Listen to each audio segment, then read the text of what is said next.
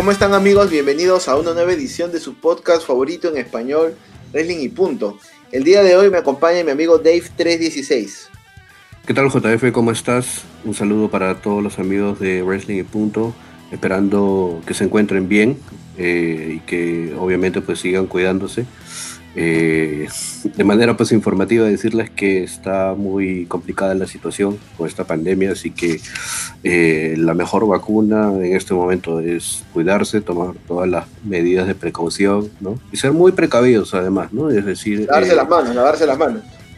Sí, claro, o sea, obviamente pues tener todos los protocolos de, seguridad sanitaria, ¿no? Usar bien una buena mascarilla, lavarse las manos, eh, distanciamiento físico, social. este, que obviamente pues no veo que se cumpla mucho, pero hay que, hay que ser muy, muy eh, estrictos con eso, ¿no? Tratar de salir lo menos posible, eh, nada, de, cuidarse mucho y cuidar los suyos también. Bueno, el día de hoy en Wrestling y Punto eh, vamos a repasar la vida de una de las personalidades, digamos, más coloridas, pintorescas, pero a la misma vez eh, un genio en lo que respecta al mundo de la lucha libre. Estamos hablando pues de Paul Heyman. Para nadie es un secreto que Paul Heyman a lo largo de los años eh, se ha convertido en una de las mentes más brillantes dentro del negocio de la lucha libre. Y es algo que, eh, que Paul Heyman cuenta surgió desde muy pequeño. Eh, nacido el 11 de septiembre de 1965 en el Bronx eh, de Nueva York, hijo de Sulamita, es nombre eh, de origen judío, y Richard Heyman. La mamá de Paul Heyman fue sobreviviente del ah, holocausto nazi. sobrevivió pues a los campos de concentración de Auschwitz, igual que Bergen-Belsen y Lotz Ghetto. Eh, para los que nos escuchan, ¿no? algo eh, muy triste, una parte oscura dentro de la historia de la humanidad, pues este exterminio nazi ¿no? Ah, contra la población judía. Y pues la madre de Paul Heyman logró sobrevivir a toda esta estúpida ¿no? y loca persecución de judíos por parte después de nazi, ¿no? de la Alemania pues, de Hitler cuenta Paul Heyman que a la edad de 11 años empieza un negocio de eh, venta de memorabilia deportiva y que tenía pues, que ver con celebridades. Básicamente vendiendo pósters de películas y de algunas figuras del deporte vía correo. Es decir, que eh, para los que nos escuchan también, que de repente son jóvenes, existía anteriormente un correo en el cual pues uno enviaba correspondencia o cartas, la depositaba en un buzón y a los días o a la semana pues llegaba eh, esta comunicación escrita. Entonces Paul Heyman vendía así eh, los pósters que ya mencioné de, de, algunas películas o de repente de algunas figuras del deporte. Y es así como ¿no? empieza este niño, Paul Heyman de 11 años, a, formar este negocio. Em, a la edad ya de 13 años, una noche cuenta que sintoniza la televisión y ve a un joven anunciador llamado Vince McMahon entrevistando a un luchador eh, de nombre Superstar Billy Graham. Justamente cuenta Paul que vio esta promo famosa de Superstar Billy Graham, en la que pues el mismo Billy Graham dice yo soy the man of the hour, the man of the power, too sweet to be sour. Tremenda promo de, y, un un clásico de, Superstar Billy Graham. Y a partir de ese momento, Paul Heyman queda impresionado con la presencia y la vitalidad de Billy Graham.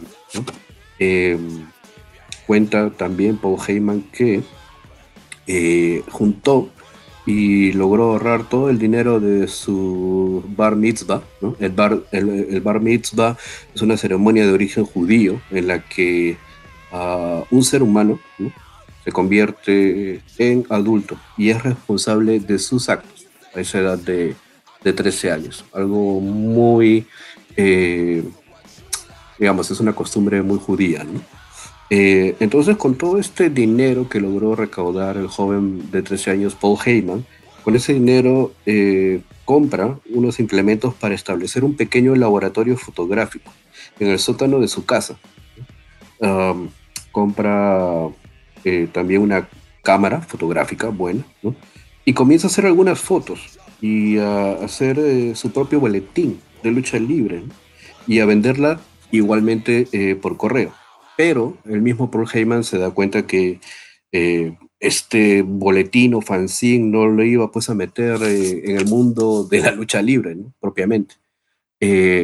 habían muchos periódicos gratis en ese entonces, algo así como los Publimetro eh, en New York, y uno de estos eh, periódicos o tabloides tenía una sección de rumores o de chismes, como se le llaman, the gossip section. Entonces, en una de estas publicaciones, Paul Heyman leyó que Vince J. McMahon, estamos hablando pues el padre de Vince McMahon, Vince McMahon que todos conocemos, ¿no? Eh, se cortaba el pelo en el Warwick Hotel todos los lunes antes del show de lucha libre en el Madison Square Garden y que posteriormente a ese show ¿no? se le veía siempre a Vincent Jake McMahon cenar en un restaurante de carnes que se llamaba Ben Benson en Manhattan con su entorno más cercano. Entonces lo que hizo pues este adolescente Paul Heyman fue tomar el teléfono y conseguir el número de Capital Wrestling Corporation. En ese entonces se llamaba así la empresa del papá de Vince. Capital Wrestling Corporation, y se presentó como editor y director de The Wrestling Times, eh, diciendo que eh, Vincent J. McMahon se había cruzado con él en el Ben Benson State House y que el propio Vincent J. McMahon le había prometido un pase de prensa al Madison Square Garden. Es así como Paul Heyman eh, hace su, su primer eh, cuchitril, su primer chanchullo y logra pues ingresar a, al mundo de la lucha libre, ¿no? Eh, y a partir de allí es que Paul Heyman empieza... desde, desde joven ya digamos que una triquiñuela, una pequeña táctica como para poder ingresar, ¿no? A, a, hacer lo que, primero lo que amaba, ¿no? Lo que le gustaba hacer, que era pues eh, la lucha libre y de paso introducirse, ¿no? A, este mundo eh, eh, que él siempre observaba y admiraba, Y es así como Paul Heyman pues empieza a interactuar, a ingresar también al Madison Square Garden y hacer fotos. Ah, justamente una de las fotos, una de las fotos más eh, famosas que hace, que hace Paul Heyman en esta época es una foto de Andre the Giant, de Andre el Gigante, con el mismo Vince J. McMahon, con el papá de Vince. Eh, esta foto se puede ver en, eh, en, el episodio del podcast de, de, Stone Cold que está en WWE Network. Stone Cold Podcast, es en donde comentan la foto. Y lo que cuenta Paul Heyman aquí es que lo que hizo fue, al ver a Andre y a, y, a Vince J juntos, es eh, tomar su cámara y tratar de enfocar hacia arriba la toma de ambos. Toma la foto y un mes después, eh, que ya pues ya había revelado la foto, la enmarca bonito y eh, ve a ve, en el corredor de Mason Square Garden pues a, papá de Vince, ¿no? a Vince J. McMahon, y logra ponerle la foto eh, en, la mano. Obviamente pues los guardias de seguridad lo sacan, ¿no? Y, Oye, no te acerques a él, una cosa así, ¿no? Pero eh, luego de unos minutos eh, se escucha una voz decirle pues a, al joven Paul Heyman, señor, usted, acérquese por favor. ¿Usted tomó la foto? Sí, sí, sí, yo tomé la foto. Bueno, eh, déjeme decirle que al señor McMahon le gusta la foto. Y Paul Heyman le dicen, este, no hay problema, se puede quedar con la foto. Ok, listo. Y este empleado pues, de Vince Jake McMahon logra ponerle un billete de 50 dólares pues, y apretársela en, en la mano, ¿no? y al mismo tiempo que le dice, eh, quiero que por favor haga fotos de este tipo más seguido y que podríamos usar sus fotografías para ponerlas en alguna publicidad o banner que tengamos que hacer. Ok, listo, perfecto. El empleado que le dio estos 50 dólares era Howard Finkel. bueno. Si es que no me equivoco, es el primer empleado, ¿verdad? O uno de los más antiguos. Sí, sí, Howard Finkel fue uno de los primeros empleados, o el primer empleado en planilla. En planilla. Eh, claro, ya de World Wrestling Federation. porque si consideramos, Howard Finkel también empezó, o sea, también trabajaba con el papá de Vince, ¿no? En uh, Capital Wrestling. Entonces, eh, sí, claro, Howard Finkel pues ha tenido una, una gran trayectoria en, en, la empresa, ¿no? Pero bueno, luego de un tiempo empezó pues este joven Paul Heyman a estar en ringside y tomar algunas fotos de los shows que Capital Wrestling Corporation hacía en el Madison Square Garden. Y ahí obviamente también empezó a interactuar con otros managers. Caso Freddy Blasey, caso Lou Albano, caso eh, The Grand Wizard. Entonces, esto le sirvió al joven Paul Heyman de una gran, gran experiencia. Eh, Heyman posteriormente eh, viaja a las Carolinas, que se conoce como con el territorio, el territorio de Carolina del Norte, Carolina del Sur, ¿no? a presenciar un show de la AWA slash uh, Jim Crockett Promotions. Lo que cuenta Paul Heyman aquí es que llega temprano a la arena y eh, ve un anuncio dentro de la arena que decía reunión de producción. Logra colarse dentro eh, del recinto o del puerto en donde se iba a realizar esta reunión porque eh, quería ver más de cerca cómo es que Dusty Rhodes uh, llevaba a cabo sus reuniones y manejaba todo. Eh, en ese momento, ya con la reunión eh, realizándose, esta reunión, de, de, producción, Dusty Rhodes uh, nota su presencia y uh, lo llama afuera del cuarto y le dice, oye, tú no eres el chico de New York que toma fotos allí y Paul Heyman le dice, sí, sí, sí, soy yo, Paul Heyman, un gusto, este, Dusty. Eh, Dusty le pregunta, ¿no? ¿Y qué haces aquí? Y Heyman le dice, ah, vengo a cubrir, eh, vengo a cubrir eh, las grabaciones del show. Y Dusty le responde, no, no, no, no, no, ¿qué haces aquí? Esto es una reunión de producción uh, privada. En ese momento, pues obviamente Paul Heyman piensa, uh, ya me, ya me votaron de aquí, me van a mandar a New York, se van a quejar, este, y entonces lo único que atina Paul Heyman a decir es, eh, estoy aprendiendo de ti. En ese momento pues hay un silencio este, sepulcral de algunos segundos, ¿no? Y Dusty Rose le dice, ok, muy bien, estás aprendiendo de la persona correcta porque yo soy el American Dream, Dusty Rhodes, así que uh, vuelve a tu sitio y sigue tomando nota. Heyman siguió asistiendo a estas reuniones de producción con más frecuencia y lo que cuenta Dusty Rhodes es que siempre eh, se le veía uh, a un costado, tomando notas, tomando apuntes.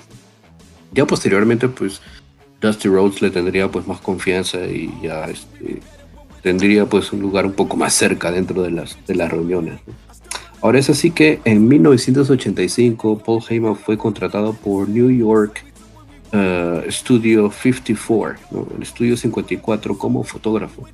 Este club en New York, el Studio 54, era uno de los clubs uh, más renombrados dentro de, dentro de la ciudad pues, de, de New York. Ahora, cuando me refiero a club es eh, como un bar, como un pub, ¿no? Pero pues en donde la gente no solamente pues baila, ¿no? toma sus tragos, sino también pues puede presenciar cierto tipo de espectáculos. Entonces es así como un día el fotógrafo principal de Estudio 54 no se presenta. Y es aquí donde el joven Paul Heyman ve su oportunidad y se ofrece a fungir de fotógrafo, labor que pues desempeñó posteriormente. Y eh, también organizó aquí Paul Heyman su primer evento. Eh, fue el productor de un evento para Studio 54 que se llamó WrestleFest Party. Es aquí en donde Heyman se contacta eh, en un principio con la WWF en ese entonces y habla con Vince, ya Vince McMahon Jr., el Vince McMahon que conocemos, pero lamentablemente pues Hulk Hogan y todas las figuras eh, se encontraban haciendo un tour en la otra costa, en la costa oeste de los Estados Unidos, pero eh, luego de esto eh, Paul Heyman llama a Jim Crockett, quien luego de conversar amigablemente pues con Paul Heyman, acepta la idea de enviar algunas figuras al estudio 54 para poder este, realizar este evento. Y este evento, WrestleFest Party, fungiría también como el debut de uh, Bam Bam Bigelow. El show contó con la presencia de Ric Flair, Dusty Rhodes y uh, Magnum uh, TA. A pedido de, de, eh, de, Bigelow, quien insistentemente pues le decía, tú deberías ser manager, tú deberías ser manager, tú deberías ser manager. Y lo mismo le decía a Lou Albano, Freddie Blassie y The Grand Wizard. Entonces, eh, bajo la presión pues de estas personalidades de la lucha libre es que Paul Heyman, acepta ser manejador o manager y necesitaba una personalidad, un nombre, un personaje. Entonces, eh, basado en esta película protagonizada por Michael Keaton. En ese entonces, eh, un joven Michael Keaton se parecía mucho, o, mejor dicho, un joven Paul Heyman se parecía mucho pues, a un joven Michael Keaton en esta película, Johnny Dangerously. Y es así como Paul Heyman inventa el nombre de Paul E. Danger, Dangerously, ¿no? Paul E. Dangerously. El personaje de Paul E. Dangerously era una extensión de la personalidad de Heyman a un neoyorquino yuppie, eh, con teléfono móvil, usado muchas veces como un objeto foráneo para, para atacar a, sus rivales dentro de las luchas. Es en 1988 que Heyman llega ya a formar parte de las filas de Jim Crockett Promotions, en donde manejaría a los Midnight Express originales. Estamos hablando pues de Dennis Coldry y Randy Rose, que se enfrentarían y, eh, tendrían un feudo con los nuevos Midnight Express, que eran Bobby Eaton, entonces, y uh, Stan Lane. Heyman también empezó a manejar a un joven talento, un tal Ming Mark Callis, no sé si le suena. Ok, entonces este Ming Mark Callis se convertiría pues en uh, el Undertaker. Ollie Dangerously is here. How confident are you? Well, first of all, let me just say that tonight, Nature Boy Ric Flair is going to prove that he is the greatest heavyweight champion of all time when he knocks Sting out of contention. And the heir apparent to that throne, mean Mark Callis, tonight will take Lex Luger. And you know, speaking of Luger, I got this, I don't know if it's a t-shirt or if it's toilet paper, and it shows Lex about to flex. You know, Lex, the first time you do this against this man, he's gonna rip your stinking head off and spit right down your throat because you never will be half the man that this man is. You never will be the U.S. champion that this man can be when you go home to your family tonight. Well, we'll find out later now. Let's go back to the ring. Luego también Paul Heyman empezó a, a fungir de comentarista junto a Jim Ross, eh, comentando pues las luchas de World Championship Wrestling en la estación WTBS. En 1991 ¿no? regresa a ser manager, ¿no? a volver a ser manager, y uh, forma lo que conoceríamos como The Dangerous Alliance. Este Dangerous Alliance que había tenido pues su, digamos, su primera versión eh, dentro de lo que era la A, AWA, AWA y posteriormente pues ya reformada ahora en eh, WCW, ¿no? Entonces, que tendría como figura central a nada más y nada menos que Rick Root. ¿no? Cuenta Paul Heyman en esta conversación también con Stone Cold que ambos ¿no? aprendieron de Rick Root, porque Rick Root aportaba mucho a la carrera de ambos, de tanto de Paul Heyman y de, y de Steve Austin. Ahora, también cuenta Paul Heyman en este podcast con Stone Cold una, una, anécdota. Eh, ya el grupo se había preconcebido y ya estaba formado para que sea Rick Root, la, el eje central de esta facción, Bobby Eaton, Larry Zbysko y Arn Anderson. Pero necesitaban a alguien más. Necesitaban eh, un talento joven, ¿no? Alguien que pudiera ser parte de este Dangerous Alliance, pero que era una, una figura fresca, una figura nueva. Entonces llama a Paul Heyman, a Dusty Rhodes, quien era pues en ese momento el, digamos, el, creador central el productor eh, principal de todos los shows de WCW y le dice, eh, Dusty, eh, ya está casi conformado esta facción de Dangerous Alliance, pero creo que le falta una pieza fundamental y principal, una pieza joven. Y creo que esta pieza debería ser este chico nuevo de, Steve Austin. Y Dusty Rhodes le dice, ok baby, pero bueno, como hablaba Dusty Rhodes, ¿no? Eh, ¿Cómo es que eh, Steve Austin va a encajar en este grupo? Pero Dusty, ¿has visto eh, su físico? ¿Has visto cómo se desenvuelve en el ring? ¿Has visto cómo habla el chico? Y aparte, es de Texas, es de donde tú vienes. Dusty Rose dice, ok, sí, po, por ahí. Ponemos a Steve Austin ahí. Este, es una gran idea la que me has dado. Muchas gracias, Paul.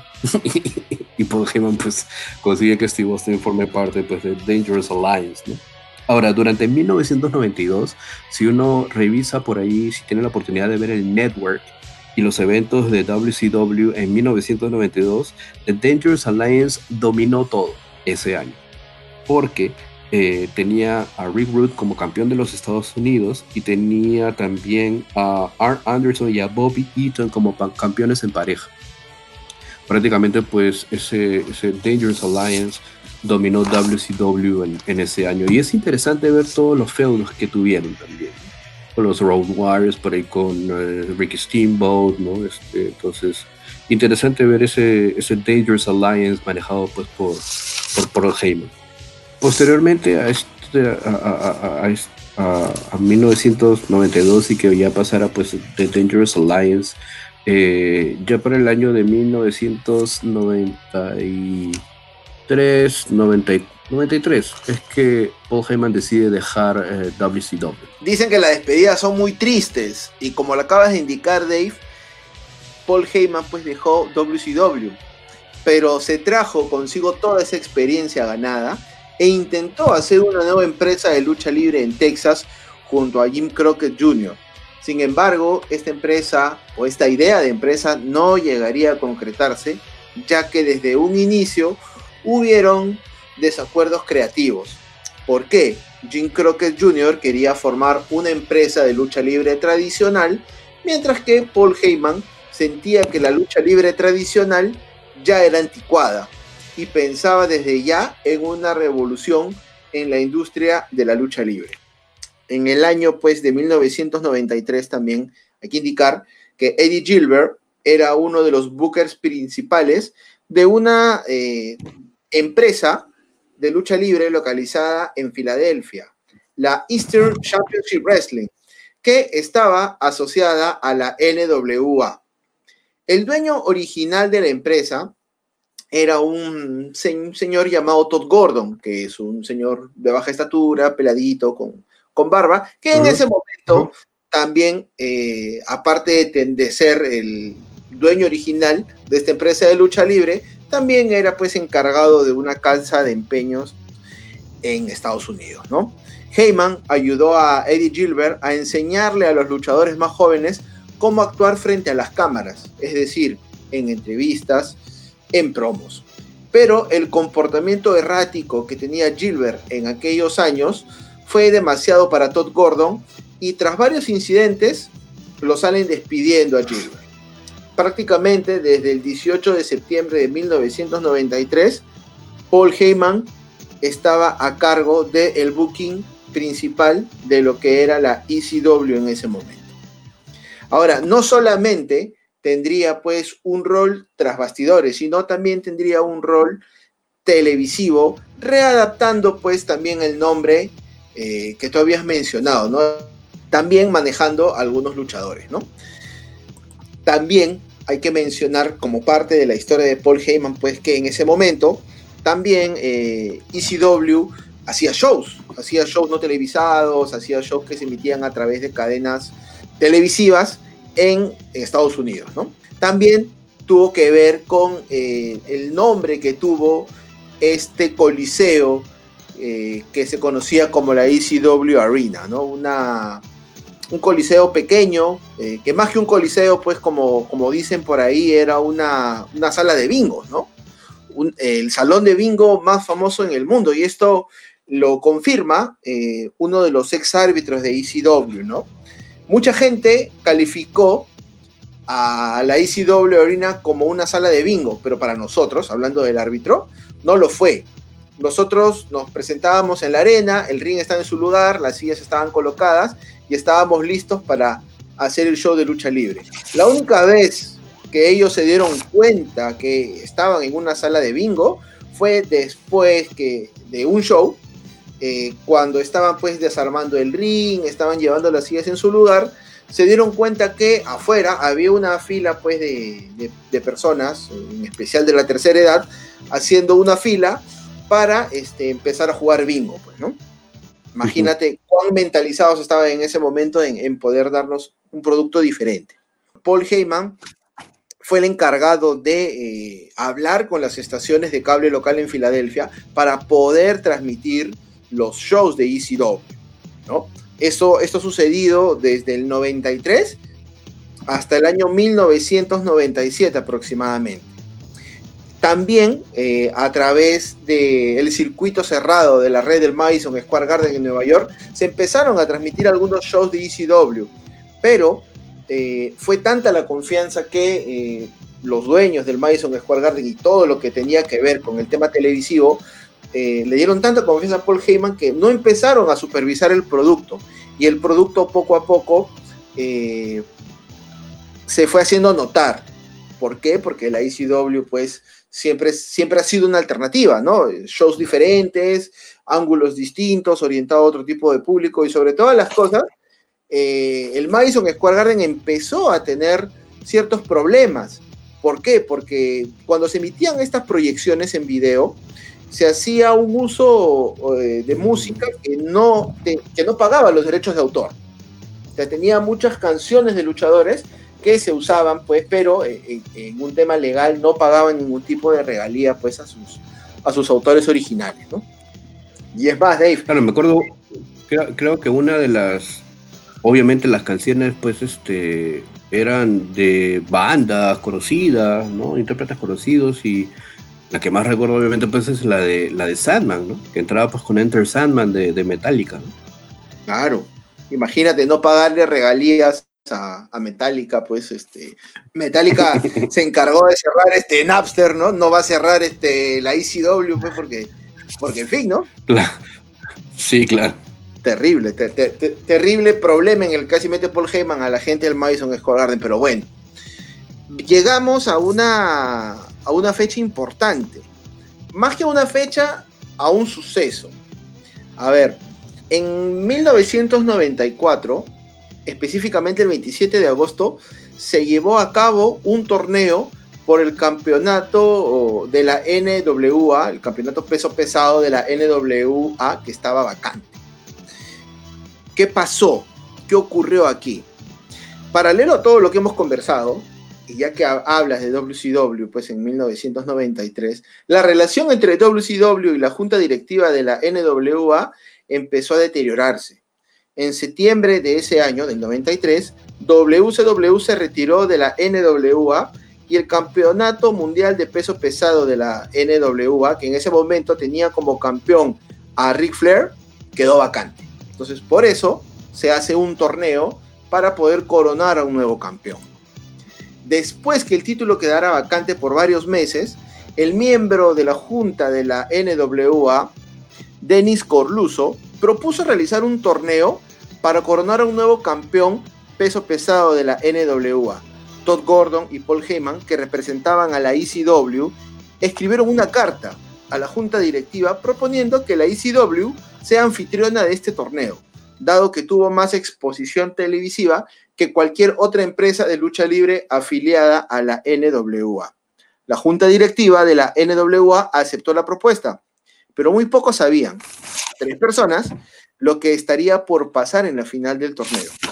Y llegamos pues al 27 de agosto, ¿no? El torneo llegaría a la final Shane Douglas y derrotaría a Two Cold Scorpio para ganar el torneo y convertirse pues en el campeón mundial de la NWA.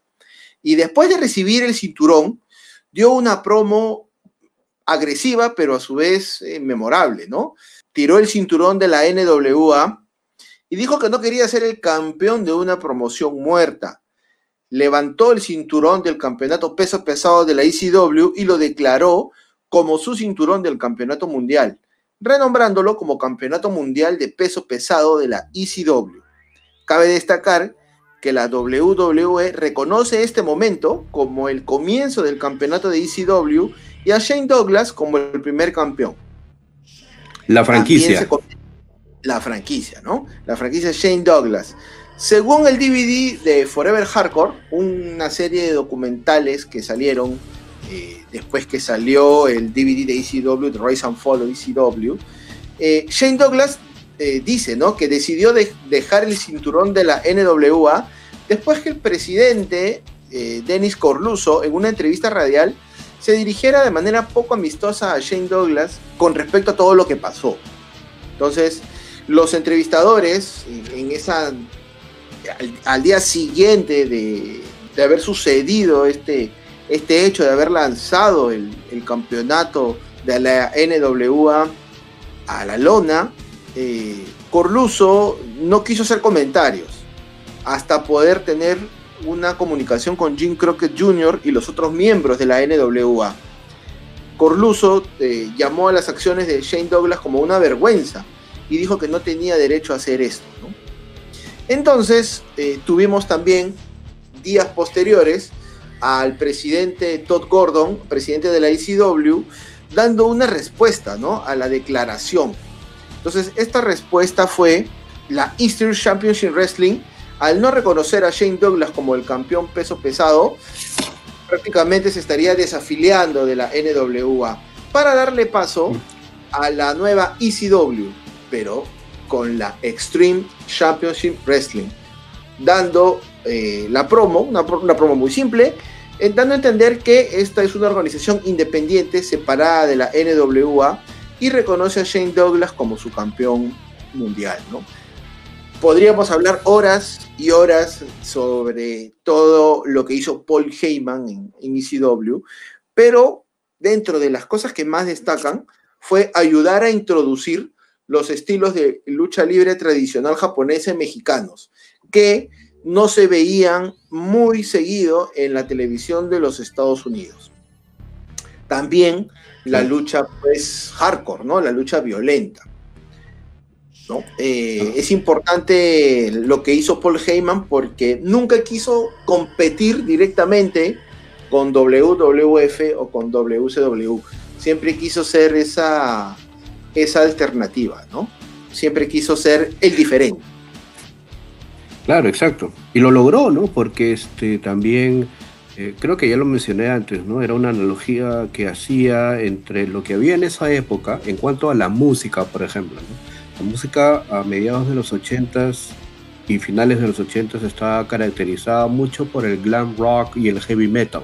El spandex, eh, los colorines, ¿no? Este, Poison, Bon Jovi, Guns N' Roses, ¿no? Este, todo ese tipo de rock y que de la nada pues apareciera por otro lado un grunge tipo Nirvana con un sonido pues mucho más agresivo, mucho más sucio, eh, mucho más crudo. Entonces eso fue lo que causó W, eh, o perdón, ECW y Paul Heyman en ese entonces, ¿no? que como ya mencionaste introdujo mucho de lo que era la lucha japonesa, eh, la lucha violenta y la lucha mexicana.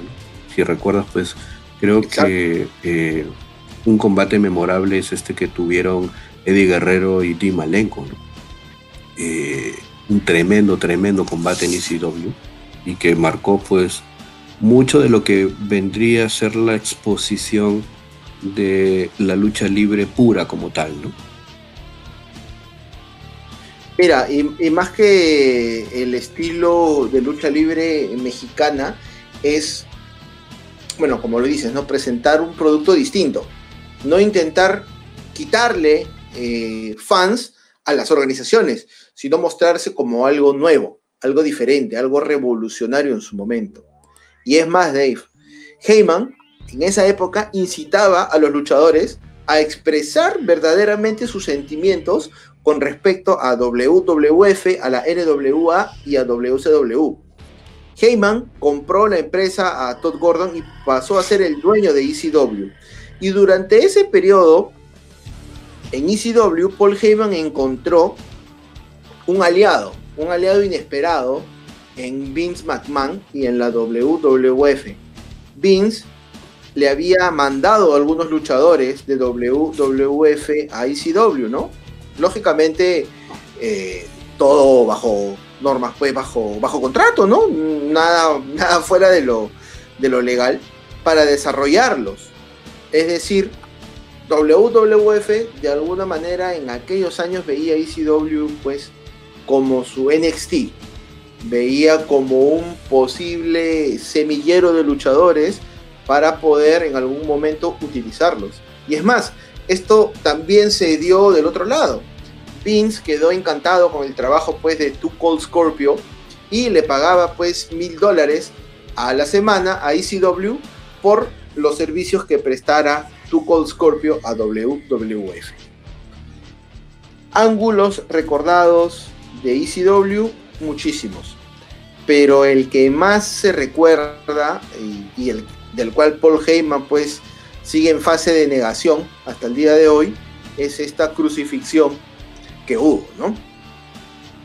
Este, analizando bien el hecho, si tú eres dueño de una compañía, si tú eres dueño de una empresa, no te vas a dar cuenta que van a meter una cruz debajo del ring. Creo que, creo que, eso salta a la Un poquito difícil, ¿no? sí, claro. Un poquito difícil, un poquito difícil que no se den cuenta. ¿no? Salvo que, salvo que Heyman, este, podríamos darle el beneficio de la duda. Porque también, también se han dicho en varias entrevistas que Paul Heyman en algún momento se encargaba de todo y solamente dormía de dos a tres horas para que ECW, pues, este, pudiera seguir en el camino de la lucha libre. ¿no? Si duermes menos tiempo del cual tu cuerpo está programado, lógicamente van a haber cosas que se te van a escapar, hasta las tortugas se te pueden escapar, pero una, una cruz debajo del ring, pues es un poco, es un poco anecdótico, un poco difícil de creer. Entonces, teníamos en ECW, bajo la tutela de Paul Heyman, ángulos que no se verían nunca en WCW y mucho menos en WWF teníamos personajes como Raven, teníamos a la BWO, teníamos este ángulo emocional de Satman, con, su, con su hijo, la crucifixión, y teníamos pues este ECW que fue la víctima, una de las víctimas de la guerra de los lunes por la noche, porque ECW se empezó a desarmar se fue Mike Awesome, se fueron los Dudley Boys, se fue Raven, se fue Stevie Richards. El único que, quedó ahí pues fue ese soldado llamado Tommy Dreamer, ¿no? Tommy Dreamer. El único que, se quedó hasta el último show. Y bueno, ECW tuvo grandes momentos para, para poder hablar, ¿no? Para poder enmarcar en un cuadro.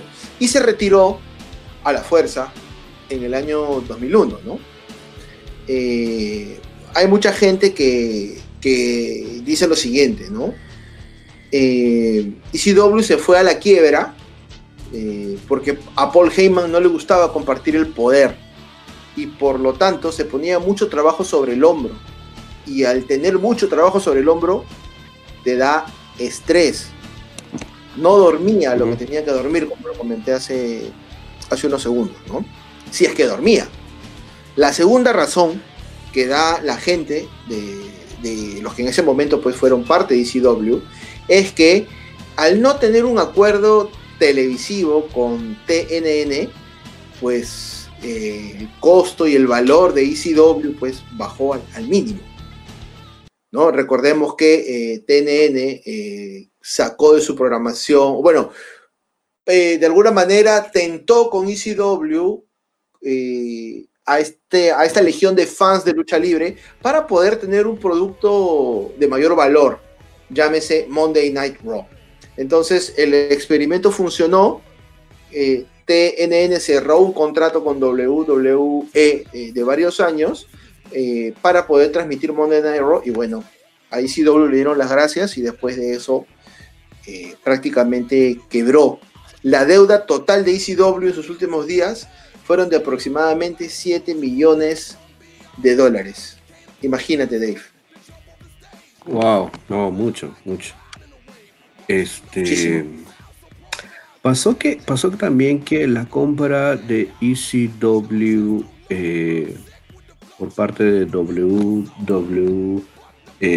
se dio justamente días después de, ah, no la compra, sino la entrada en bancarrota ya de ECW, pues fue días después de que eh, WWF comprara WCW. Entonces, eh, recordemos que WCW se le vendió a WWF por una suma irrisoria, Estamos hablando creo que de eh, 2 millones de dólares, Entonces, este, eh, como tú ya mencionaste, la deuda de ECW era pues de 7 millones, Y con 3 millones de, dólares que se le debían la compañía eh, In Demand, que era esta compañía que pasaba los papers, eh, y finalmente, pues ya la, compra total, es decir, eh, de los activos de ECW se logra concretar en el 2003 más o menos, por parte de, WWE ya en ese entonces. Sí, y bueno, pues llega a su fin eh, la ECW, llega a su fin una empresa que de la mano de Paul Heyman supo brindar una alternativa a, los fans, ¿no? Que tenían dos extremos, ¿no? WCW, eh, donde los chicos grandes juegan, y WWF, pues con sus personajes de, de, cartoon, ¿no? Sus personajes caricaturescos, y bueno, pues ECW nos, nos mostraba la crudeza, los ángulos para adultos. Eh, esas cositas Que, que, ya no se ven. Sí, y creo que, y creo que ECW fue el precursor o el motor para lo que vino después en la guerra de los lunes por la noche. Que en realidad, eh, como ustedes saben, inició en el 95 cuando WCW pues abre Nitro, empieza con Nitro, y eh, la era actitud toma elementos obvios de, de ECW, pero que obviamente eh, se trabajaron un, poco más. pero sí, ya tendremos tiempo de repente en alguna otra edición del podcast de comentar mucho más al detalle las incidencias, los eventos y todo lo que ocurrió pues en esta empresa de Filadelfia llamada Extreme Championship Wrestling ECW comandada por eh, Paul Heyman.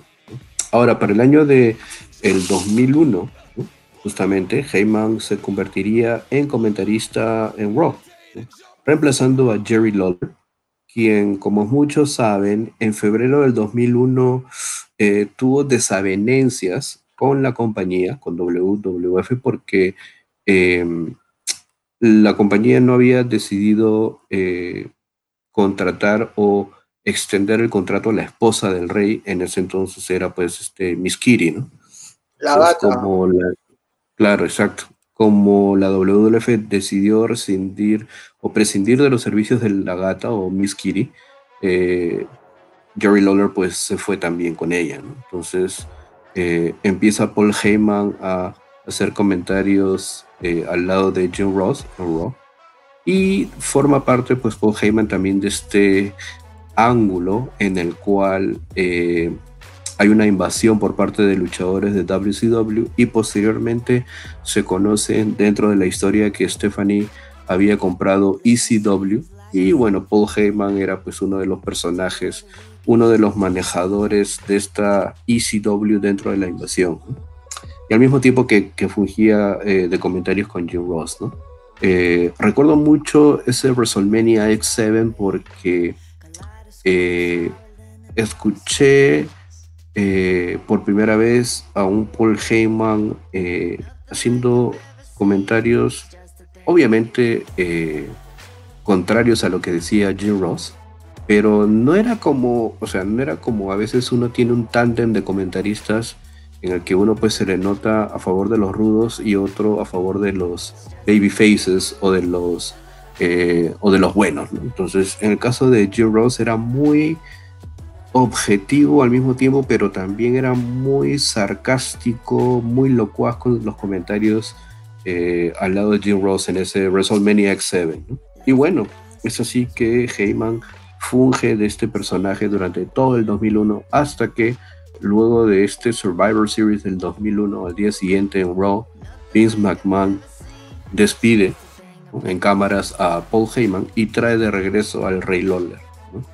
Ahora esto, pues mm. este despido de Paul Heyman en cámaras eh, en Raw del, año 2001 luego de Survivor Series era solamente pues como parte de la historia. ¿no? Heyman eh, se convertiría en escritor, líder para SmackDown desde julio del 2002 hasta febrero del 2003.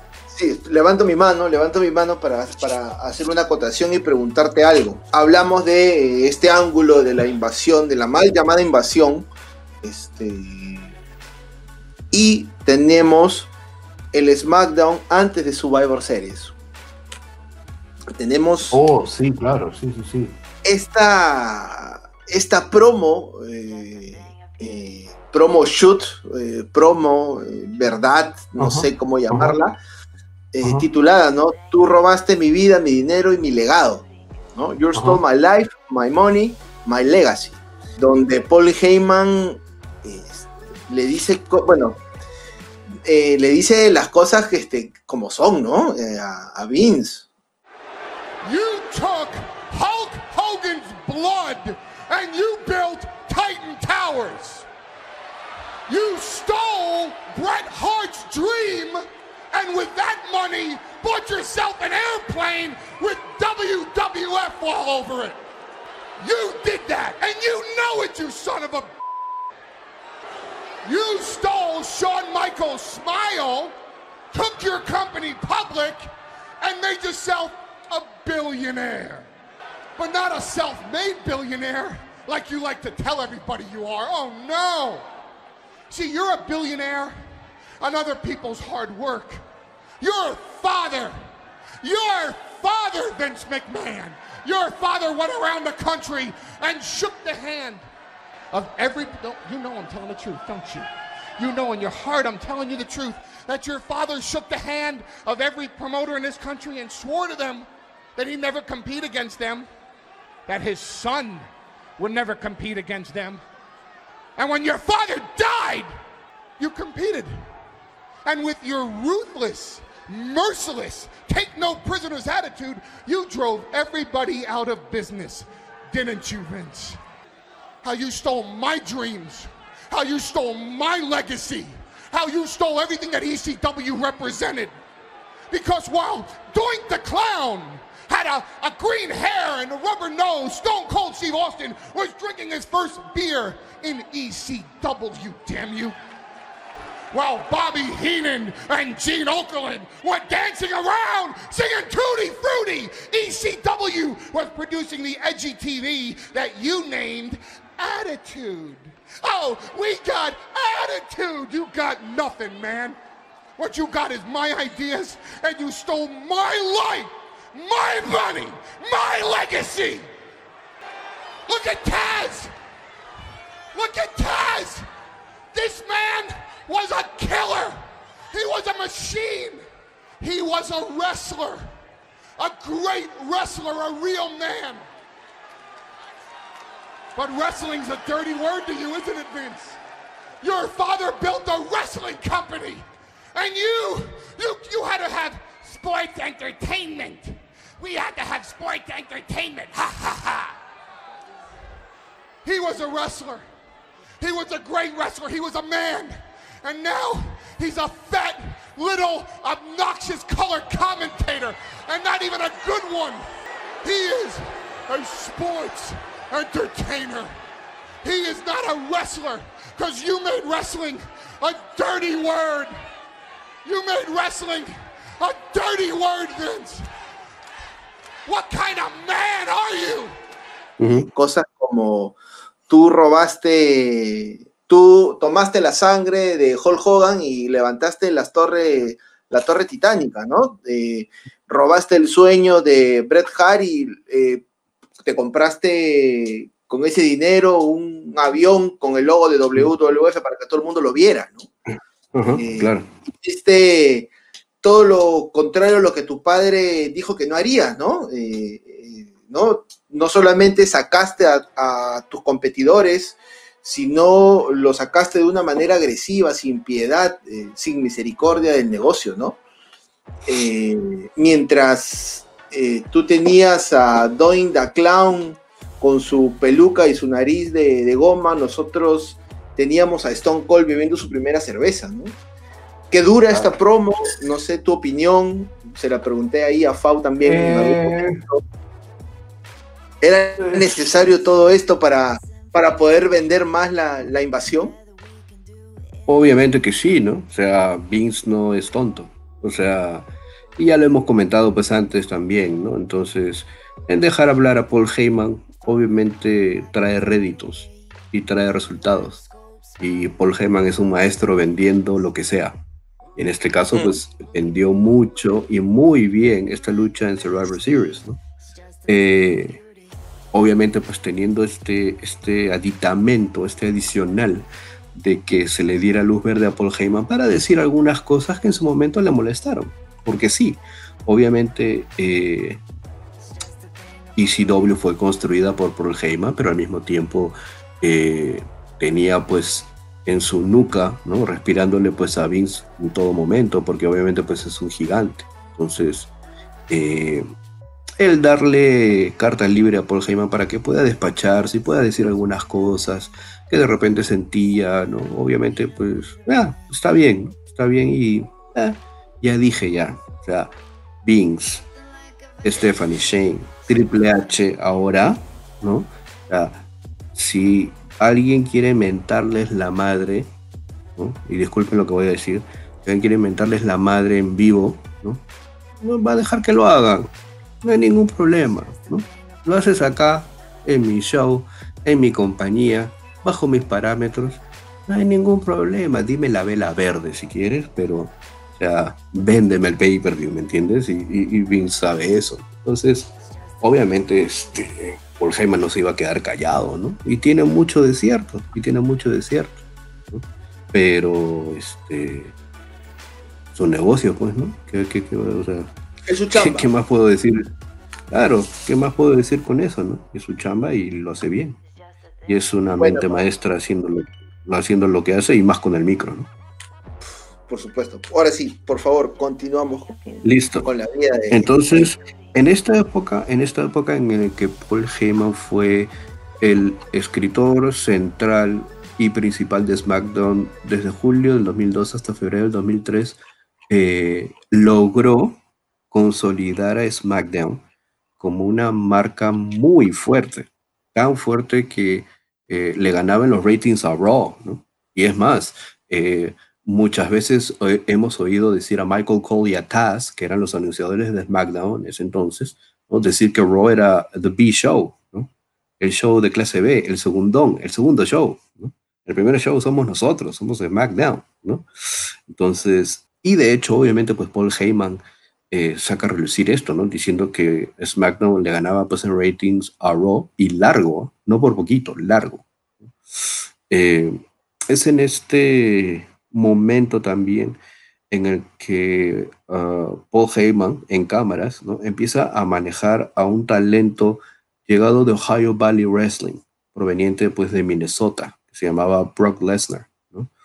Eh, este portento eh, físico que vimos debutar en, Raw en mayo del 2002, si mal no me equivoco, eh, era pues guiado y manejado por Paul Heyman. Y fue así hasta el Survivor Series del 2002, en donde el campeón Brock Lesnar ¿no? es traicionado por Paul Heyman ¿no? de una manera pues atroz para irse eh, o aliarse con, con, el Big Show. ¿no? Y es así como Lesnar pues pierde, pierde el campeonato ¿no? por eh, primera vez. Ya en el 2003, ¿no? ya en el 2003, luego de que Vince ¿no? derrotara a Stephanie McMahon en una lucha en No Mercy. Recordará JF esta lucha por. Eh, claro, exacto. La estipulación pues era que si Stephanie se rendía, tendría que dejar su posición de gerenta general de SmackDown si es que obviamente pues rendía, su padre la derrotaba, Entonces, eso sucedió, Y Heyman reemplazó a Stephanie McMahon como gerente general de SmackDown. Eh, finalmente, el 22 de marzo del 2004, eh, Heyman aparece en Raw para formar parte de este draft, ese draft anual que se daba justamente luego de WrestleMania. Durante este programa, eh, Paul Heyman pues sale elegido para ser enviado a, Raw y eh, trabajar para Eric Bischoff, lo cual hizo que Heyman pronunciara dos palabras, I quit, me voy. ¿no? Heyman finalmente sería ah, reemplazado por Kurt Angle en pantalla como gerente general de, eh, SmackDown. Eh, luego de esto, Paul Heyman ya no aparecería en cámaras, ¿no? sino que pues sería eh, contratado como director de control creativo en Ohio Valley Wrestling. Ohio Valley Wrestling era esta organización que eh, es la semilla o el núcleo de lo que ahora conocemos como NXT, ¿no? Esta empresa que formaba talentos, que obviamente era parte pues, de WWE, y es así como Paul Heyman se convierte en director del control creativo el 10 de julio del 2005. Ese mismo año, en el 2005, para ser más exactos, el 23 de mayo del 2005, Heyman regresaría ante cámaras eh, en un segmento con Vince McMahon y Eric Bischoff ¿no? para anunciar lo que sería el primer pay-per-view llamado ECW uh, One Night Stand que obviamente contaría con figuras de la autora ECW, realizada pues también en, un ballroom de, de New York. Este evento famosísimo, ¿no? que contaría con personalidades y con antiguas leyendas de, de ECW y obviamente con Paul Heyman a la cabeza. ¿no? Tremendo show eh, para, para recordar, ¿no? para remembrar. Y es cierto, Dave, este es un pay-per-view muy recordado, no solamente por el hecho de que ECW volvía pues a la palestra, ¿no? Volvía nuevamente a, vivir al menos por una noche, sino también pues por la promo de Paul Heyman, pues una promo orientada a JBL, una promo orientada a Edge, una promo pues muy, muy shoot, ¿no? Muy al estilo Heyman. Oh, wait a minute, wait a minute, wait a minute. Hide your wives It's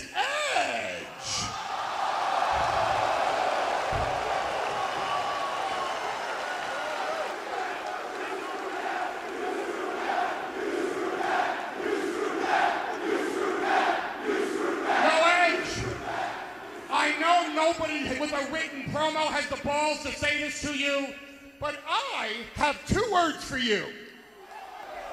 Matt freaking Hardy!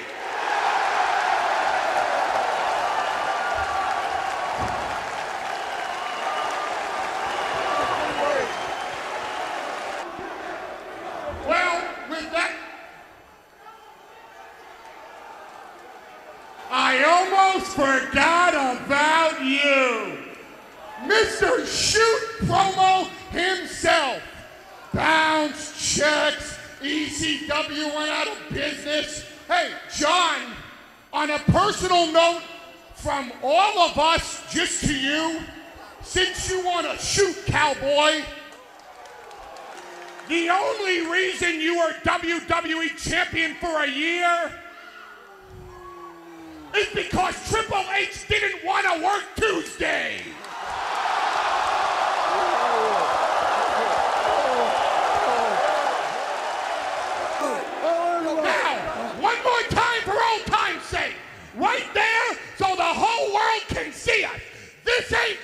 WCW. This ain't Monday Night Raw. This ain't SmackDown. This ain't even WWE. This, my friends, is ECW. Eh, al año siguiente, en el 2006, se anunciaba el relanzamiento de ECW como una tercera marca. Em, luego de conversaciones que tuvo Paul Heyman con, uh, con Vince y que obviamente este eh, tuviera la idea de relanzar a ECW, se tuvo la idea de tener a Paul Heyman como director creativo de todo este relanzamiento de ECW. Es entonces que el 29 de mayo, en un cara a cara que tuvo Paul Heyman con Mick Foley, ¿no? Heyman le anunciaba a Foley que le habían otorgado eh, dos elecciones, ¿no? Eh, como parte del draft, uno de Raw y otro de SmackDown. Entonces, eh, Paul Heyman elegiría a Rob Van Dam, RBD, de Raw, y a Kurt Angle de SmackDown. Es en este ah, año, en el 2006, en el evento One Night Stand, que RBD derrotaba al campeón de WWE, John Cena, luego de que este, eh, es decir, RBD, cobrara su oportunidad titular ganada eh, por haber ganado el Money in the Bank en WrestleMania. Eh, al día siguiente, luego de que Rob Van Dam consiguiera el título en One Night Stand en Raw, ¿no? Heyman declaraba a RBD como campeón de WWE y también como campeón de peso pesado mundial de ECW. Sin embargo, posteriormente, en el episodio del programa de ECW del 4 de julio del 2006, Heyman ayudaría al Big Show a derrotar a RBD por el campeonato de ECW. Y um, el producto de ECW como concepto eh, me parecía algo eh, muy, no sé, muy este, no muy sí, no muy solvente, no muy orgánico, no muy, eh, digamos, uno tenía en la mente ya el ECW de Paul Heyman de los noventas, de finales de los noventas no este calco que intentaron eh, presentarnos. Entonces, eh, lamentablemente cuando uno a veces, y yo lo he mencionado, ¿no? lleva haciendo mucho algo ¿no? por mucho tiempo, eh, puede apasionarte y todo, y puedes llegar a ser obsesivo con eso. Pero eso no significa que el resultado de lo que estés haciendo te pueda llevar al éxito. Entonces, a veces es conveniente. Y eso es lo que dijo Paul Heyman en, esta, en este podcast, en esta entrevista con Stone Cold. Bueno, sucede un incidente. Sucede un incidente con Vince McMahon en un viaje eh, que tuvo todo, todo el equipo de WWE luego de December to Dismember este pay-per-view de diciembre del 2006, ¿no? En este viaje, en donde se encontraban Paul Heyman, Vince McMahon y miembros del equipo creativo, Vince McMahon tiene una pelea, no una pelea, digamos, una, disputa verbal con Paul Heyman en base a los resultados y en base a cómo se estaba manejando el talento de ECW en ese entonces. Y lo que Paul Heyman cuenta, en resumen, dice es que Vince puede tener una visión de cómo es que se debería manejar esto y yo tengo otra visión que muy probablemente dista mucho de lo que Vince puede querer para el producto. Y además, en ese entonces, en ese punto y en ese momento, es que yo ya me encontraba cansado. Ya me encontraba cansado, ya no disfrutaba de esta pasión que tengo, ya no disfrutaba de ir a trabajar y lo que yo le dije a Vince era que de repente sería mejor que le asignara ECW a una persona a la cual de repente no le, no le no le iba a reclamar tanto como me podía reclamar a mí, dice Heyman.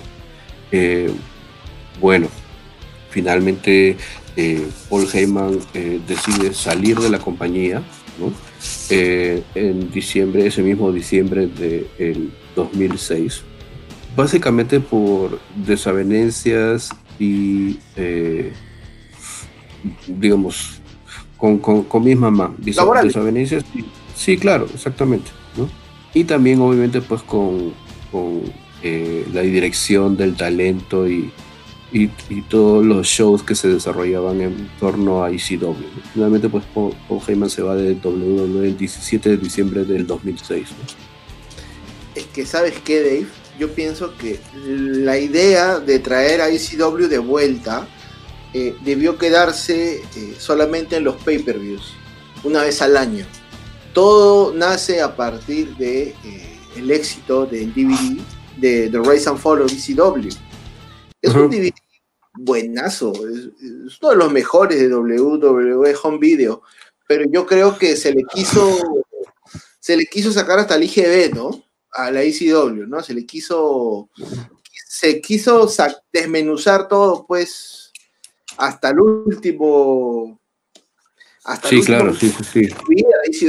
¿no? Este, sinceramente, creo que Vince ahí sí cometió un exabrupto, creo que no era para poder este, tener un programa semanal, y si es que lo era, era pues mantener esa, esa llama viva de la ECW, ¿no? Pero teníamos pues prácticamente Batista peleando en ECW, DX peleando en ECW, este, ¿no? Sí, sí, sí, claro, sí, sí, sí. Los últimos, los últimos dos ones, o sea, los últimos dos one stands, las únicas peleas eran por el ECW World Championship, porque era el único título que tenía ECW en ese momento, ¿no? Y adicionalmente lo que cuenta, lo que cuenta Heyman es que, o digamos, ya eh, el conflicto llega al punto más efervescente cuando lo que Heyman quería para ese Elimination Chamber de December to December era que CM Punk eliminara al Big Show. Es decir, se coronara campeón. Porque Paul Heyman veía en este joven CM Punk ¿no? la representación de lo que podía englobar este producto ECW. si recuerdas pues la lucha, este, eh, CM Punk es eliminado primero y justamente por el Big Show. Entonces, este, eso obviamente pues fue para Paul Heyman ya una, cachetada. sí, exacto, exacto. La paso, un chop, un chop a la cara. sí, claro, exacto, exacto. Descarado, descarado. Y bueno, Heyman pues este, tomaría otro rumbo, ¿no? Ya este, fuera de WWE. En el año 2011, Heyman eh, trabajó, podemos decirlo de alguna manera, con Brock Lesnar, pero colaborando pues este, en su autobiografía, en este libro que salió eh, autobiográfico de Brock Lesnar, que salió el 24 de mayo del 2011. Eh, Heyman eh, regresaría a WWE el 7 de mayo del 2012 en Monday Night Raw como asesor legal de Brock Lesnar. Anunció ese mismo día que Brock había renunciado a la empresa y que nunca más los volveríamos a ver. La semana siguiente, en Monday Night Raw, Heyman confrontó a Triple H, entregándole pues una demanda, ¿no? Por violar un contrato válido. Triple H agarró o tuvo contacto físico con, Paul Heyman y eh, llevó a que Paul Heyman dentro de la historia también presentara una demanda contra Triple H por asalto y agresión. Entonces pasaron cosas muy raras en el año 2012 con respecto a, a Paul Heyman, ¿no? Eh, nos vamos pues hasta la edición eh, del 18 de junio de Monday Night Raw, donde Paul Heyman eh, declinó la oferta que le hizo Triple H para un combate en SummerSlam contra, contra Brock, ¿no? al final, pues la lucha se llegó a dar, se llegó a dar, pero también pues con muchas cosas en, sí, ¿no? Eh, recuerdo mucho también que, dentro de la historia, pues, este, Brock Lesnar, querían vender a Brock Lesnar como la cara principal. Este, en ese tiempo, no sé si te acuerdas, Dave, no se llamaba Monday Night Raw, sino se llamaba este, Raw eh, Super Show, creo, ¿verdad? Que era con Raw Super Show, sí. Claro. ¿Aló, Dave? ¿Fue? Hello. Dave, ¿me escuchas? Se la geó.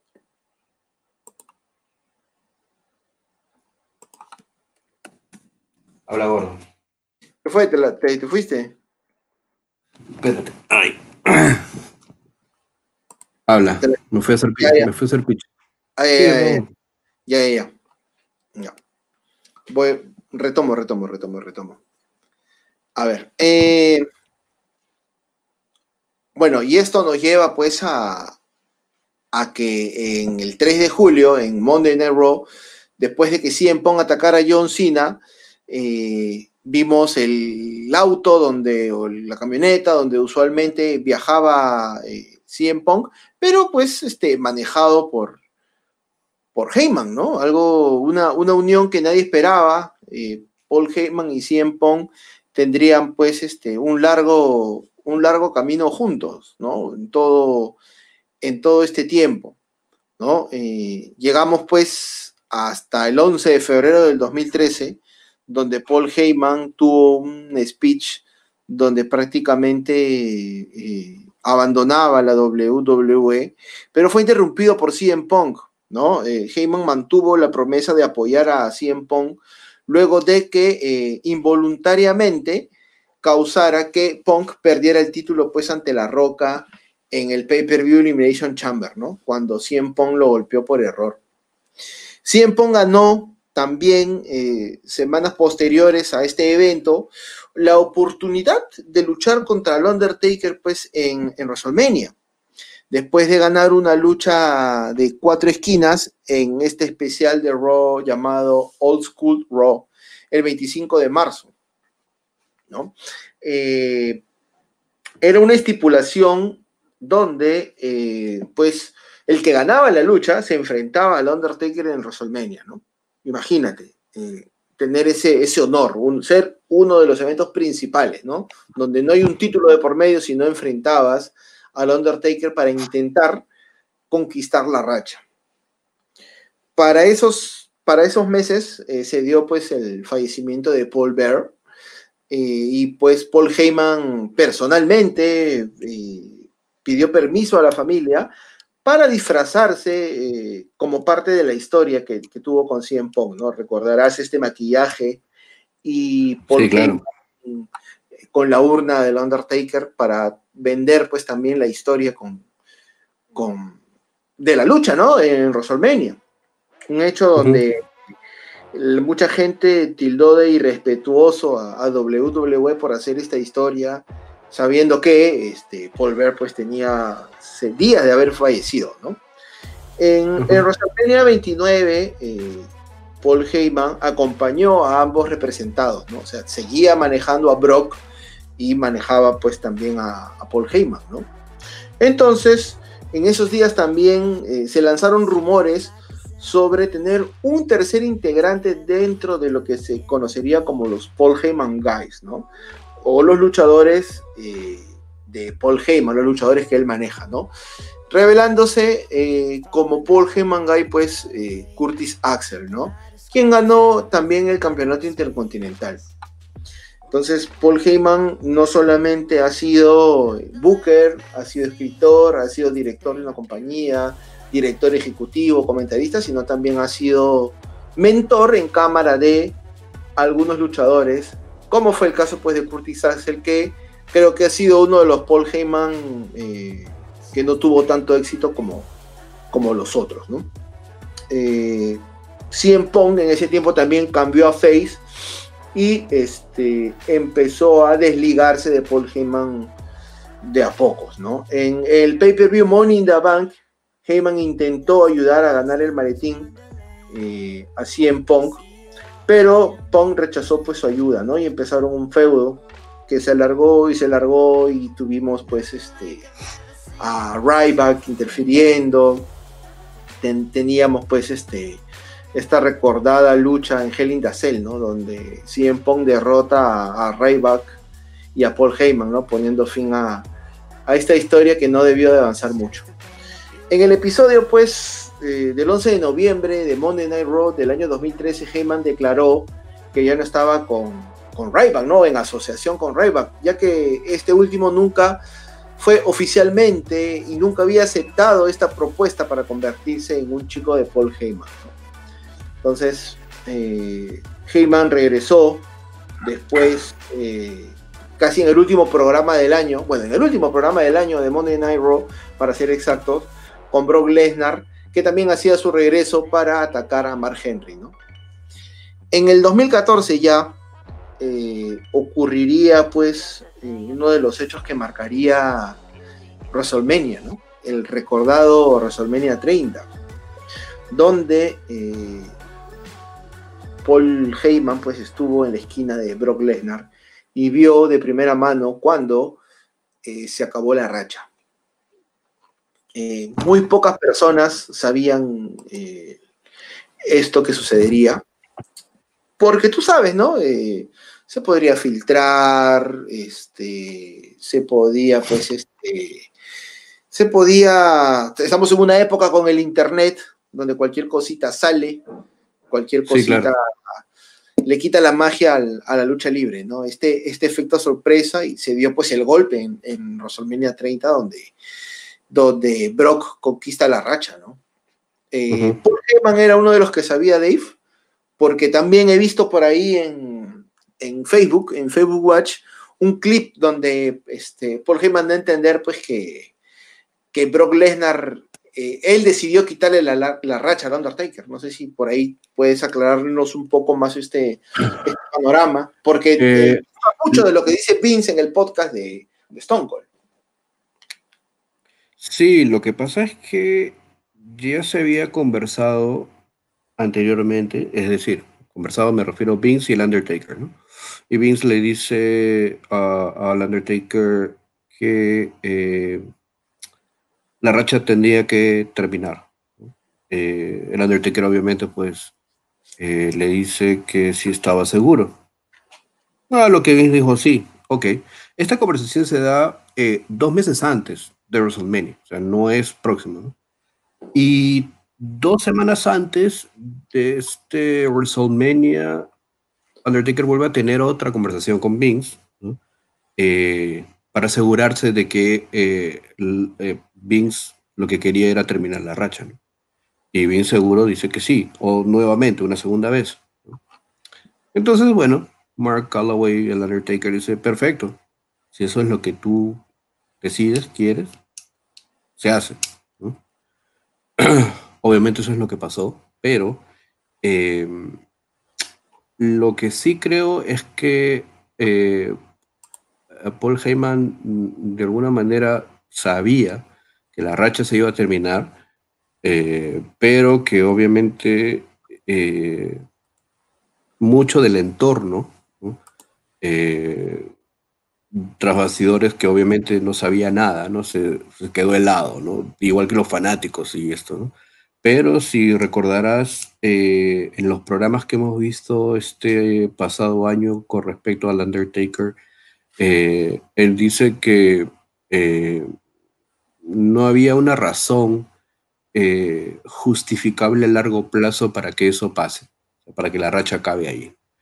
Eh, y es justamente lo que, lo que creo que hemos conversado aquí y hemos, eh, y hemos debatido muchas veces, ¿no? Porque, ¿cuál, es, o sea, ¿cuál fue a largo plazo el fin de terminar la racha del Undertaker allí, ¿no? Porque el Undertaker aparecía cada año, no tenía apariciones eh, continuas durante el año. Entonces, acabar la racha ahí, ¿para qué? O sea, Brock iba a seguir dominando, ¿no? Brock iba a seguir tentando a, al campeonato de WWE y, este, no tendría ningún sentido, ¿no? Eh, de repente acabar la racha ahí, pero bueno, eso es lo que había decidido, lo que se hizo. Y Paul Heyman, eh, creo que sí sabía, creo que sí sabía pero obviamente se reservó el, resultado hasta pues este estar concretamente seguro y, bueno ver su reacción en el ring, ¿no? Claro. Lo más recordado de, ese momento fue este fanático donde que casi se le, se le caen los ojos, casi se le salen los ojos. y pues este el árbitro, ¿no? Este después de haber contado el 3, ¿no? Yo creo que a ese muchacho le dio un, infarto, le dio algo porque no podía respirar, se le notaba que no, se le notaba como que dijo, ups, ¿no? ups, algo hice. Sí, sí, sí, sí, sí, Algo hice. Sí, sí, sí, sí, Acababa la racha, acababa este WrestleMania 30, pues con Daniel Bryan levantando los títulos, pero lo que más se recuerda es el fin de la racha, ¿no? En el row siguiente, eh, Cesaro, pues, este, se, reveló él mismo como un Paul Heyman Guy, pues, un admirador de, Paul Heyman, ¿no? Y pues ese 2014 será recordado siempre como, como el fin de la racha, ¿no? En el año 2015, así para hacer un salto rápido, para, para agilizar con el tiempo, eh, seguía siendo pues este manager de Brock y pues eh, fue parte también de esta recordada y excelente lucha de triple amenaza, ¿no? Entre Seth Rollins y John Cena en el Royal Rumble 2015. Es una excelente lucha. En WrestleMania 31, Paul Heyman estaba eh, también acompañando a Lesnar cuando este defendería pues su campeonato peso pesado de WWE contra el ganador del Royal Rumble 2015, que en ese momento fue Roman Reigns. Pero este, en el interín de la lucha, este, suena la música pues de Seth Rollins y no tuvo mejor idea que cobrar su maletín del Money in the Bank e hizo que la lucha se convirtiera en una triple amenaza. Seth Rollins cubrió a Roman Reigns para la victoria y eh, la noche siguiente, pues, este, Brock Lesnar fue suspendido, ya que exigió tener una revancha por el título, pues, y atacó a, varias personas. No sé si te acuerdas, este, creo que fue un, creo que fue un y lo hizo. No, no, sí, tremendo, tremendo fue ese Raw, ¿no? Siempre los Raw de WrestleMania estos últimos años, pues, eh, son ya más, eh, a ver, más convocantes, diría yo, ¿no? Porque a veces, este, cuando hay un rol regular, no sé, pues, a mitad de año, después de un pay-per-view, no sé si quieres ver o no, el, o sea, a menos que en el pay-per-view pues haya pasado algo realmente relevante como para que te diga, uy, ¿qué pasará en Raw mañana, no? Pero mm. estos últimos años siempre los Raw después de WrestleMania significaban algo, traían muy buenos momentos y mucho tenía que ver eh, la fanaticada. ¿no? Ya, yo no sé por qué este, creo que la fanaticada pues se conecta o, se enciende después de WrestleMania, ¿no? en, ese, en. Después del resto, después del resto del año la fanática está apagada, pero bueno, ¿qué se va a hacer? Sí, eso y eso se ha extrañado este, este año, ¿no? Con ese rock clásico después de WrestleMania, todo lo que el COVID nos ha quitado. Imagínate, sí, claro. al menos ahora pues, tendremos Thunderdome por ahí que de alguna manera minimiza, minimiza la ausencia, ¿no? Ahora, después de, llevarse esta suspensión, ¿no? regresarían en junio de ese mismo año para ser este, el retador número uno al campeonato mundial peso pesado de WWE, lo que provocó una lucha pues en Battleground, ¿no? Entre Brock Lesnar y Seth Rollins. Y cuando Brock Lesnar se, se encargaba de cubrir al campeón, las luces se apagaron y el Undertaker hacía su regreso para atacar a Lesnar, ¿no? El Undertaker luego explicaría que sus acciones eh, eran parte de una venganza, no por la derrota y la pérdida de la racha, ¿no? Sino por las constantes burlas de Paul Heyman, pues, ¿no? Eh, al fallecido Paul Bear, ¿no? En SummerSlam, Heyman también acompañó a Brock para su pelea con el Taker, la cual terminó en una controversia, ¿no? La campana sonó cuando el Undertaker aparentemente tapeó, pero el árbitro no lo vio. Esto le permitió al Undertaker derrotar a Lesnar después de que eh, no se encontrara hábil para competir después de la llave pues de las puertas del infierno, ¿no? O la gogóplata como la conocen. En Hell Cell ya se pone fin a esta enemistad cuando este, Lesnar derrota al Undertaker en, lo que conocen como la revancha pues de WrestleMania, de WrestleMania 30. Ya en enero del año 2016 eh, Brock Lesnar participa eh, del Royal Rumble y es eliminado pues por Bray Wyatt, ¿no? Luego de la interferencia de todos los miembros de la familia Wyatt. Ese año Brock se enfrentó a, Dean Ambrose en una lucha, eh, en una lucha Street Fight, ¿no? No Holds Barred Street Fight. El 19 de julio el draft eh, se llevaría pues este a Paul Heyman y a Brock a la marca Raw. Y el primero de agosto, eh, Brock Lesnar eh, sería parte de una promo donde Paul Heyman vende de alguna manera pues este combate entre, entre su manejado y Randy Orton, ¿no? En SummerSlam, esta lucha que termina también pues este, de una manera muy, muy gráfica, ¿no? Este, Brock Lesnar golpeando a puño limpio la frente de, de Randy, ¿no? ¿Qué te pareció ese, esa, ese final de la lucha? No apto para cardíaco, eh, Yo creo que estuvo dentro de lo que se dentro de lo que se requería, no, pero dentro de dentro de lo que uno podría esperar, ¿no? En esa en esa lucha entre entre Randy y Brock. Mm, ya. Algo que se podía esperar. Sí, es, probable. Es probable que se podía esperar. Eh, se anunciaría el primero de agosto, eh, ante una ola de rumores, que eh, Paul Heyman había renovado un contrato, un nuevo contrato con WWE. Heyman, pues, sabes que es una mente maestra, cualquier empresa podría requerir de sus servicios, pero pues este, todo termina siendo un negocio, ¿no? Y, si me ofrecen más, y si me siento cómodo y tengo la oportunidad de, mostrar lo que sé hacer, pues me quedo donde estoy, ¿no? En el año 2017, eh, Brock Lesnar tendría una lucha, ¿no? Una lucha en WrestleMania 33 contra un rival conocido, ¿no? Un rival que había enfrentado muchos años atrás, también en WrestleMania, pero en su edición 20, en el año 2004, en el Madison Square Garden, me refiero a Goldberg, ¿no? Eh, esta lucha, pues, este,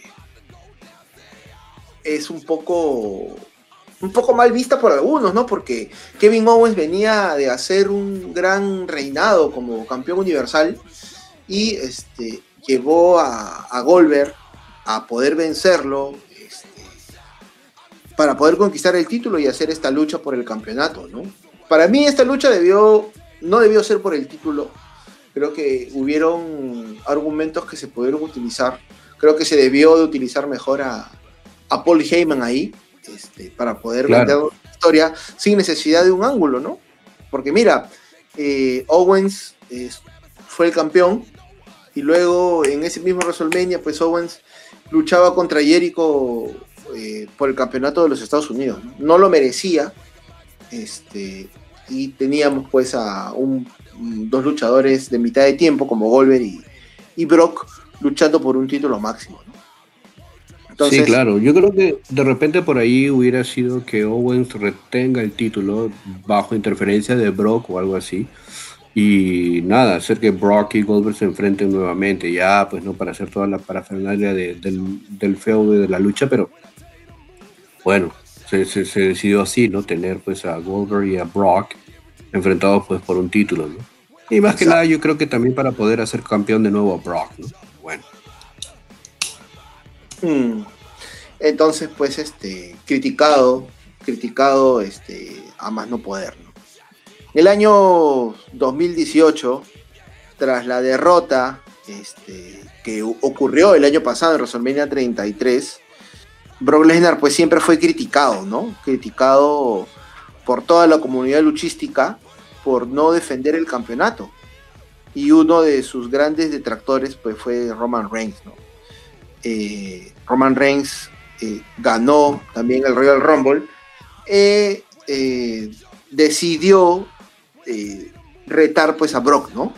Para una lucha en WrestleMania, en WrestleMania 34 imagínate, ¿no? Este, ser criticado por toda la comunidad de internet, ser criticado por tus compañeros de trabajo, este, ¿no? Pero habría que preguntarse, ¿no?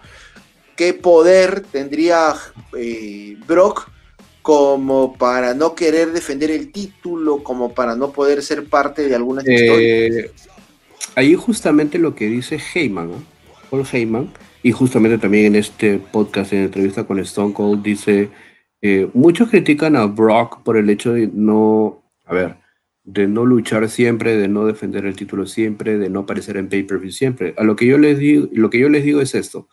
Em, ¿Cuántas veces hay Navidad al año? Una vez. Una vez. Ok, ¿y por qué la Navidad es tan especial? Bueno, porque obviamente pues estamos todos en familia, las luces, eh, el nacimiento de, Niño Dios, de Jesús, eh, se come bien, es un ambiente festivo, entonces no puedes tener Navidad 12 veces al año, tienes que tener Navidad una vez al año o de repente por ahí, si quieres hacerlo más seguido, dos veces al año. Entonces, no puedes tener días festivos siempre. Lo que Paul Heyman dice es, es lo mismo o pasa lo mismo cuando va a luchar Brock Lesnar. Porque si Brock Lesnar sabes que está en un cartel o una cartelera y es la lucha principal, vas a querer ir a verlo. Entonces, no puedes tener Navidad 12 veces al año. Bueno, es un argumento que tiene cierta lógica, es válido, tiene cierto sentido. Y eh, obviamente, pues, ¿no? Tú no quieres tener pues, o celebrar tu cumpleaños todos los meses, ¿no? Con una fiesta grande, ¿me entiendes? No, solamente de repente en algunas ocasiones, en algunos momentos se te va a presentar pues tu Navidad y vas a tener a Brock Lesnar defendiendo el título contra este, contra aquel, y eso es lo que produce Paul Heyman. Es cierto, es cierto. Entonces, esta Navidad nos llevó a WrestleMania 34, a Brock Lesnar, derrotando pues a, Roman Reigns, Por el campeonato universal de WWE en 15 minutos, pues, este, con 55 segundos después de que eh, Lesnar invirtiera una lanza y la convirtiera pues en un, en un F5. Entonces, siempre, siempre la Navidad nos trae cosas buenas, ¿no? Y nos trajo en ese momento algo bueno, porque Roman Reigns tampoco pues era muy del agrado de los fans. No es del agrado de los fans todavía, más ahora en el, en el papel que tiene. Sí, claro. Entonces, ya estamos cerca del final de este podcast y llegamos pues al año 2019, ¿no? WrestleMania 35.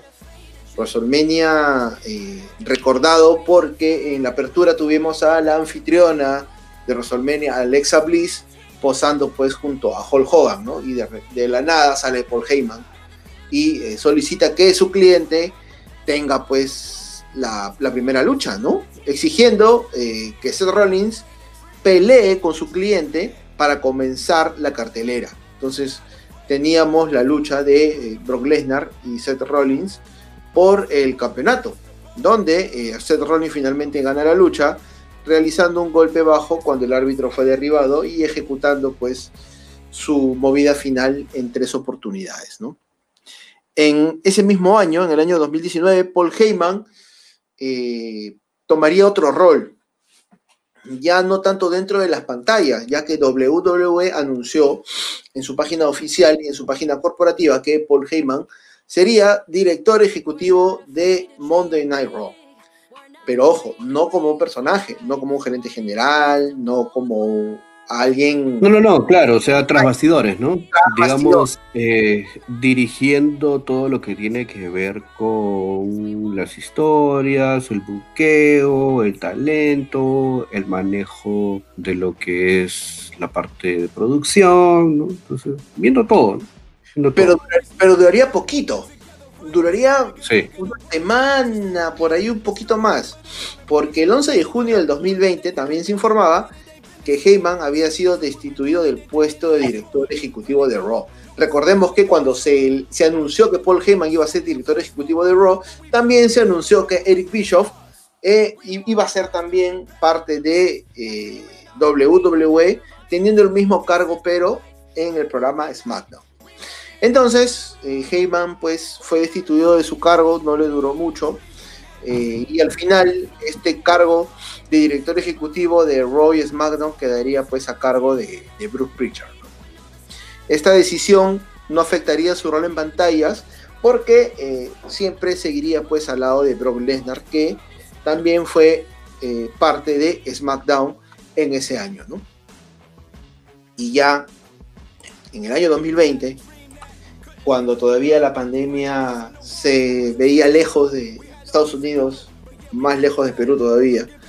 En el Raw del 6 de enero, Brock Lesnar eh, sería parte de un anuncio importante de Paul Heyman, ¿no? Paul Heyman saldría al ring y anunciaría que el campeón de WWE sería parte del Royal Rumble. Pero no solamente eso, sino que entraría de número uno. Entonces, ya teníamos antecedentes, ¿no? Teníamos antecedentes que el campeonato había sido defendido eh, por Roman Reigns en un Royal dentro de la eh, lucha del Royal Rumble. Teníamos que eh, años más atrás Ric Flair coronándose como campeón de WWE cuando el título quedó vacante, ¿no? Ganó el Royal Rumble y le dieron el, campeonato de WWE. también, recuerda, también, también recuerda lo de Triple H, ¿no? Entrando pues al Royal Rumble del, si mal no recuerdo, 2016 y coronándose campeón. Exacto, exacto, exacto, exacto. Entonces, teníamos a Brock Lesnar como número, como número uno en el Royal Rumble y durante el pay-per-view, pues fue eliminado por Drew McIntyre, que más tarde, eliminando a otros luchadores, se alzaría con la victoria en ese Royal Rumble, ¿no? Heyman continuó al lado de, Brock Lesnar hasta eh, esta edición atípica de WrestleMania 36 sin público, una edición grabada de WrestleMania desde el Performance Center. Eh, en esta lucha, pues, de Drew McIntyre derrotó al campeón de WWE de manera rápida, ¿no? Lesnar optó por no firmar un contrato y dejó su carrera en la lucha libre pues en el aire, ¿no? En una incertidumbre total y se convirtió en un agente libre que hasta el día de hoy este, que se está emitiendo pues este, este distinguido programa, ¿no? distinguido espacio. Lo más reciente que hemos sabido de, Brock Lesnar es que bueno, pues la está pasando bien, está pasando rico, no, no necesita luchar por ahora, tiene bastante, bastante ahorro ahí debajo del colchón y en el banco. Pero, pues su contra su parte, su abogado, su representante Paul Heyman, pues ahora tiene un nuevo, una nueva labor, ¿no? Tiene, ahora le carga el título a, Roman Reigns, ¿no? Está asociado con, Roman Reigns y esto lo yo... el 28 de agosto del, de este año, ¿no? Este, el año pasado, y estamos en el 2021, te es cierto, es cierto, estamos en el 2021, es que el año que pasó ha sido rapidísimo. Entonces descubriríamos que en el año 2020, el 28 de agosto, eh, Paul Heyman sería parte de esta alianza de este nuevo Roman Reigns, que finalmente sería villano. Algo que, sí, algo que en su momento eh, me sorprendió pero eh, no creo, ya después analizándolo en frío, viéndolo bien, era algo que eh, primero que necesitaba por ejemplo, porque al Brock Lesnar estar este, fuera de WWE eh, necesitaba hacer para seguir pues chambeando y obviamente pues también Roman Reigns necesitaba un personaje que pudiera representar, o sea, es así, Paul Heyman automáticamente al manejar a alguien se convierte en algo. Y, en algo me quiero referir a un personaje, a un villano. Eh, porque eso pues es lo que ha representado Paul Heyman en los últimos años. Y algo aparte, pero que también tiene que ver con Paul Heyman, es eh, lo que dice él sobre Brock Lesnar. Eh, Brock Lesnar es un granjero. básicamente, lo que él hace es bueno, venir a luchar, hace su trabajo, igual en la UFC, gana campeonatos, gana títulos, eh, se presenta ¿no? pay-per-views, hace espectáculo, pero al final del día, dice Paul Heyman, lo que él es es un granjero. Se va pues a, Minnesota, a su granja y siempre compra más extensiones de terreno y más granja y hace trabajos de granja y eso es lo que él es. Al final del día, Brock Lesnar siempre va a regresar a lo que él siempre fue y es, que es un chico de pueblo, de granja, un trabajador, un obrero, ¿no? y puede ganar mucho dinero y fama, y, pero eso no lo obnubila, dice Paul Heyman. Siempre es el mismo tipo aislado, eh, eh, bueno, Brock Lesnar no es una figura pues mediática usual, ¿no? está tras los flashes, tras los reflectores, exponiéndose, yendo a tal o cual evento, ¿no? Este, pero es así. Y eso es lo que dice Paul Heyman de su relación o, de su manejado Brock Lesnar, que en realidad pues también son amigos, ¿no? Sería muy difícil este, imaginarse a decir Brock Lesnar y, no mencionar a Heyman, ¿no? ¿Qué hubiese sido de Brock sin Paul Heyman? La pregunta difícil de contestar. ¿Hubiese logrado algo Brock? O sea, lógicamente por el físico, sí pero tener ese impacto que ha tenido Brock a través de los años, gracias a Heyman. ¿Tú te imaginas Brock sin Heyman? Eh, yo no me imagino, lo que yo no me imagino es a, es a, Brock, ¿no? Hablando o consiguiendo algo de lo que ha conseguido sin Paul Heyman. Mm. Paul Heyman es, eh, ha sido eh, básicamente la columna vertebral de la carrera de Brock. Porque, vamos, hay que reconocerlo. O sea, Paul Heyman tiene un tremendo micro. O sea, desde la primera frase, My name is Paul Heyman, ya está conectando con la audiencia. Está diciéndote, hey, mi nombre es Paul Heyman. Yo soy Paul Heyman y soy el representante, el abogado eh, de el campeón, ta, ta, ta, ta, ta, ta, ta, Brock Lesnar. Y no, no decirlo Brock Lesnar, ¿no? No decir Brock Lesnar, Brock Lesnar. Entonces eso es también mucho de, Paul Heyman, ¿no? Eh, que obviamente es un, es un genio en el micro. ¿no? Claro, y también mucho de, las artes marciales mixtas, ¿no? Estas frases, el campeón que defiende, ¿no? El campeón indiscutible, ¿no? Estas frases que, le he escuchado ahí a, los... Yo no, soy mucho de ver este, artes marciales mixtas, tengo ahí... o, la famosa, o la famosa frase, esto no es una predicción, esto es un spoiler, ¿no? O esto es un adelanto de lo que va a pasar es un fact, es un hecho lo que va a pasar. Claro, y se termina cumpliendo, ¿ah? se cumplió lo de lo del Undertaker, así como jugando. Exacto. es más, hay, muchas, hay muchas historias que se cuentan, ¿no? Porque Paul Heyman estaba originalmente, esto, esto lo, he leído, estaba programado para regresar a WWF TV junto a Chris Benoit después de WrestleMania 18 pero como mm. que no lo quería hacer, no por Benoit, sino que él veía más futuro en hacer nacer una estrella como Brock Lesnar. Entonces, si te das mm. cuenta, ¿cuándo debuta Brock? Después de 2002. ¿Pero después de qué? Después de WrestleMania 18. Después de WrestleMania 18. ¿No? ¿Y qué es lo que hace primero?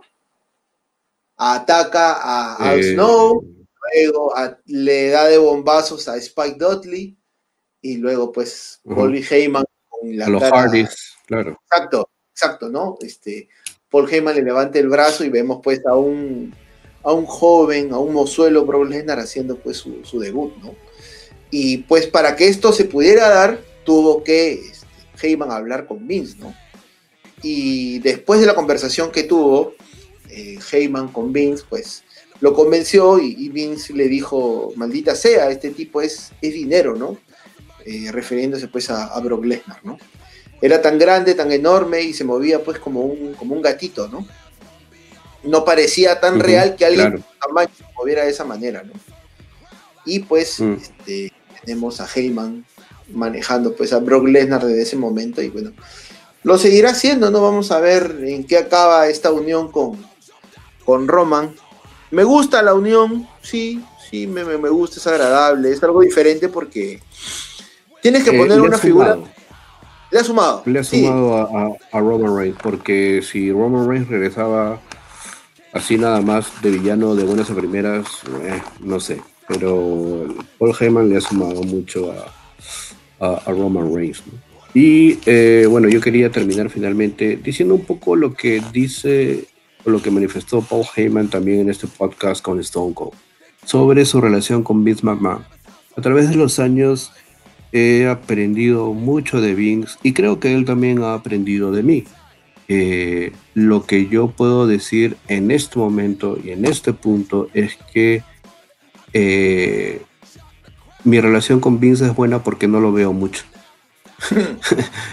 Entonces, eh, obviamente ya tenemos pues un, digamos, hemos llegado a un punto en que nuestra relación es cordial, es y tuvo que pasar estos cinco años, desde el 2001 hasta el 2006 que me fui, para poder aprender y darnos cuenta de cómo deberíamos de manejar nuestra interacción. Eh, en un momento, eh, yo, al ser muy apasionado de este negocio, molestaba mucho a Vince con ideas, con historias, con cómo debería ser la lucha libre y cómo salvar el mundo, pero ya estoy en un punto en el cual yo puedo darle una idea a Vince, él la puede tomar, desechar o no, y él también me puede escuchar a mí y entre ambos vamos a sacar una conclusión. Esa es la relación actual entre Paul Heyman y, Vince McMahon. Sí, pues, ¿no? Una, relación que, incluso ya en estos, en estos tiempos, mm, bueno, el año pasado, para ser más exacto, pues, este, Heyman ha contribuido en escribir pues parte de la historia que hubo entre Drew McIntyre y Brock Lesnar, ¿no? Incluso también ha tenido participación en el video de este la historia entre Edge y Randy Orton. Entonces, ahorita eh, Paul Heyman sigue influenciando la lucha libre, sigue sigue marcando un, antes y un después, ¿no? Y esta asociación con Roman Reigns, pues, pues suma para todos, ¿no? Suma para los fans, suma para Roman, eh, no sé si tanto para, para Heyman, pero creo que tiempo al tiempo. Así es, así es, tiempo al tiempo. Bueno amigos, así hemos llegado al final de esta edición de Wrestling y Punto. Esperamos o esperemos que hayan disfrutado de esta edición repasando momentos importantes dentro de la vida de este genio, esta mente maestra de la lucha libre llamada Paul Heyman. Nuevamente los invitamos a comentar, a compartir el podcast y nada, nos vemos en una próxima edición. ¿Cuál va a ser la, próxima edición, JF? Bueno, la próxima edición ya pues estamos cerquita de la batalla real, el Royal Rumble y qué mejor manera de recordar los mejores momentos que se han dado dentro de el Royal Rumble. Vamos a hablar de los mejores momentos, por ahí las luchas que se dieron, algunos números, eh, aunque, bueno, ya todos sabemos pues este, cómo nació el tema del Royal Rumble, pero igual, por si se olvida, lo vamos a repasar en el podcast el próximo jueves. Así que nos encontramos, nos escuchamos el próximo jueves que estés bien, Dave. Saludo, un abrazo para ti a la distancia. Y para las personas que están escuchando, por favor, cuídense, cuídense mucho. Sigan compartiendo el podcast. Justo ahorita me acaba de hablar una amiga, se llama Andrea. Un saludo para ella. Ella es fan de la lucha libre este, desde que vio a Eddie Guerrero coronarse campeón en No Way Outs. Imagínate. Así que nada, Dave, ¿hay algún saludo por ahí que quede? ¿Alguien de Twitter? No, no, siempre, siempre eh, eh, comenta pues el, el, daddy ahí en, Twitter, ¿no? Así que un saludo, un saludo cordial para, para él, ¿no? Y para Piero Paredes también, ¿no? Para todos los seguidores que hay en Twitter ahí, espero pues que, que posteriormente se vayan sumando, ¿no? Exacto. Sigan compartiendo, sigan retuiteando, sigan dándole like y nos encontramos en el programa del Royal Rumble. Un abrazo Dave, un abrazo para todos, se cuidan. Bye.